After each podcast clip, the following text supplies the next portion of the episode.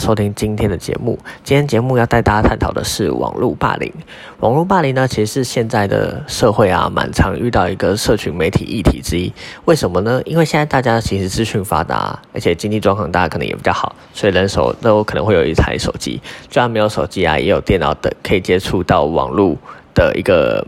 的一个设备。然后大家平常休闲可能会看看人家贴文啊，或是。看看影片之类的，即使你不认识他，但是你可能还是会想去当做一个纯欣赏的心态去聊、去听这个事情。好，然后呢，所以呃，可是每个人面对各项新闻时事的时候，每个人抱有的看法不同。然后常常有些人可能就觉得说，诶，我只是发表自己的言论。当然，他通常啦，这种人是对这种事件的抱抱持着反对的态度，就是会比较偏激啊，可能会讲出一些比较伤害的话语。这时呢，其实对那些事件的当事者啊，如果他们后来知道说，哎，其实我可能只是想发个文章或发个影片抒发自己，或者分享自己的生活，为什么造成人家这种这种负面评论？有些人其实会很在意这个点，而且尤其是如果他的平常的生活圈觉得说，哎，他可能是呃不叫生活圈是在网络这一块的人，就更会受到这个的影响。这样子呢，他们其实，在面对这些话语的时候，受的伤害就会很大。然后像以下，我就举几个。比较知名的例子给大家来听，像不知道大家有没有知道，有个男孩，有个艺人叫做具赫拉，他呢其实他原本呢也是一个很知名的一个韩国艺人，然后就是在网上名声也很好，可是后来呢，他就是在他的事件其实就爆发在说他跟他一个男友男性友呃男友啦，就是男朋友，然后那时候做吵架，然后那个事那个事情呢被她男友啊优先向媒体公开。然后就是公开说，哦，那个什么，可能女方聚合了啊，就是他在私底下其实是一个很不讲理啊，然后做事可能很没耐心啊，然后还甚至还动手打他啦，受伤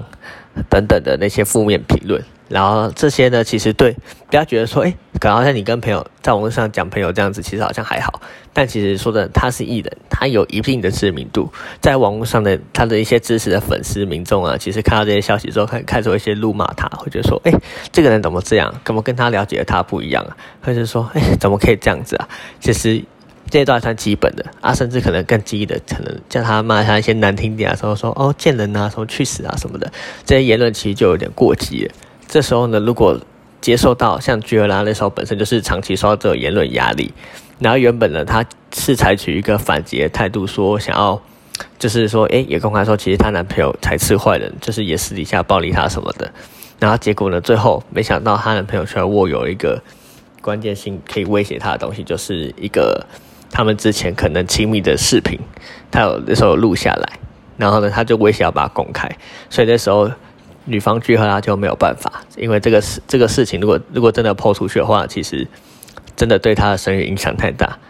然后呢，所以呢就很不想说把它闹到台面法律台面上这样子。然后之后后来呢，当然这件事情后来也有被公开出来，就是说原来男方握有这个证据，然后女方呢就是其实也曾经多次想和解，但是男方可能就是仗着有这个优势，就是多次都不答应。然后后来呢？女方呢，最后也因为这样子压力太大，受到下面的评论抨击，所以呢，最后也自杀了这样子。然后后来呢，这件事情后来呢，网上有很多站在居和拉立场的民众，就是希望可以以，就是希望可以以这些罪证啊来告告那个男生，让他走上法律途径这样子。可是结果没想到最后，因为偷拍罪这个呢，罪名竟然还不成立，因为他们就觉得说呢，是在双方你情我愿下。拍摄的，所以呢，这件事情最后呢，判做出来的判决啦，就是反而没有到大家期待的标准这样子。但是你说，你看那些人可能只是单纯看到一个娱乐新闻，就说，哎，就是哇，这个明星家也发生过这样的事情哦，可能只是做做评论，然后留留言这样子，没想到反而给那个巨拉那么大的压力，最后导致他自杀。其实没留的一句话都，嗯，对他影响都不小，这样子。好，再来可能举一个，呃，台湾比较知名的是杨佑颖，大家应该知道，因为这其实这件事情爆发之后，就让网络霸凌这个议题呢，就是开始被大家重视。他也是就是工原本就是工作不顺啊，就是他的他比较惨，就是他朋友啊，就是周遭的人都是开始数落他、抨击他，觉得说，哎，为什么这样？哎，就是说这种事情，其实真的在意的人会想去马上找到解决方法。或许人家在否定他的时候，他会去反驳，会去争取，说自己其实不是这样的人，然后想说想要去。证明自己，或是说想要想办法赔罪等等，他其实都试过了。他也试着说，哎，可能买一些礼品给他们，就是哎，也不是想要贿赂，就是纯粹一个，就是表达说，哎，他不是这样子的，想要跟他们讨好关系这样。结果没想到，反而让他们觉得说，哎，这是送礼是什么意思啊？是不是在贿，就是是在收贿赂啊？是不是给我东西叫我闭嘴的意思？反而又被大家这样错误的解读。然后即使连跟他的朋友啊，都可能有背叛他的行为，他就说，哎，朋友都不在这里。而且他甚至还去过医院哦，说是甚至看看过心理医生，结果都没有救，甚至到自杀防治中心，但是都都没有成功的呃让他心里得到安慰。最后他也选择就是选择自杀。其实这也是一个很很遗憾的一个事件。就是你看，大家只是保持着一个好奇，对于这个评论，其实这种在网络上啊，就是接收一个讯息的时候，其实这讯息一定要真的是非常片面的。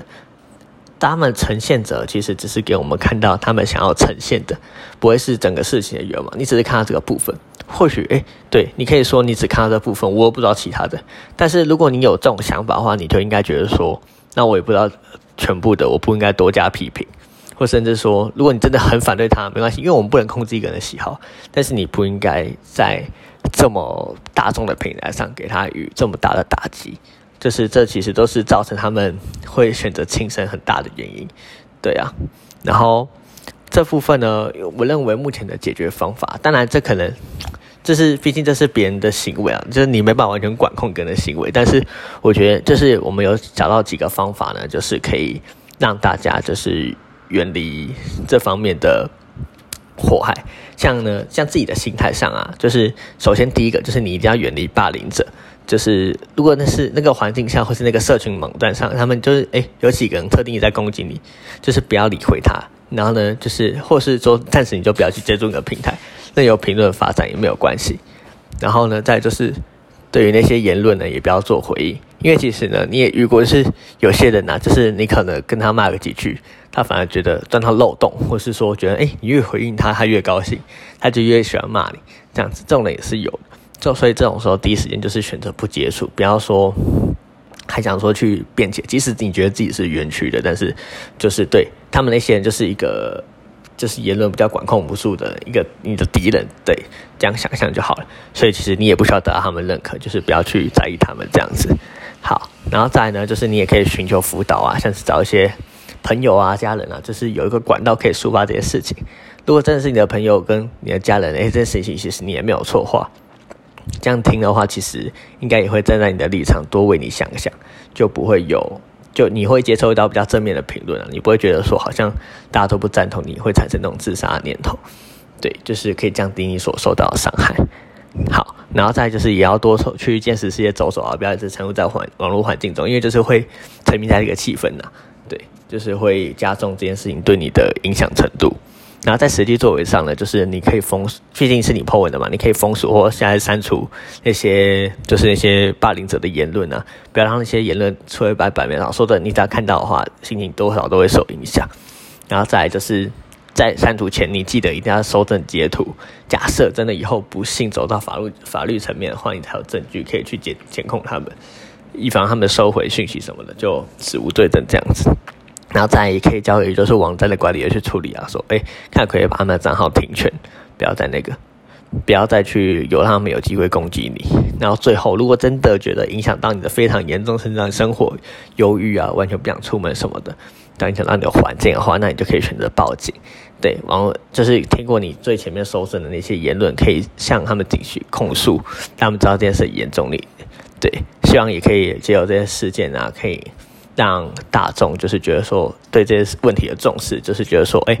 不可以随便这样这样做。其实对方你无心的一句话，可能造成人家的伤害，而且这些话也是可能会成为你最后可能会有呃你犯法的原因之一，就是这样遏制那些行为的发生。对，